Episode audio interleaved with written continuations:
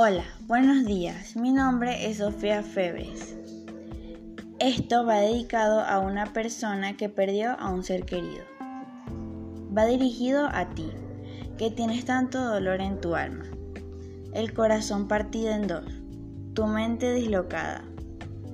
No es nada fácil por lo que estás pasando, porque cuando se pierde a un ser querido, amado, nos invade la tristeza la desesperanza y sentimos dolor. Pero hay que seguir. Llénate de amor. Refúgiate en Dios. Él será tu fortaleza, en cuerpo y alma. Llénate de Dios y su infinita misericordia.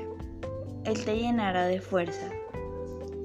Solo llénate de fe y confía en el Padre Eterno y pídele que te dé resignación y consuelo a tanto dolor. Tu ser querido solo partió a un lugar mejor, porque está con Dios.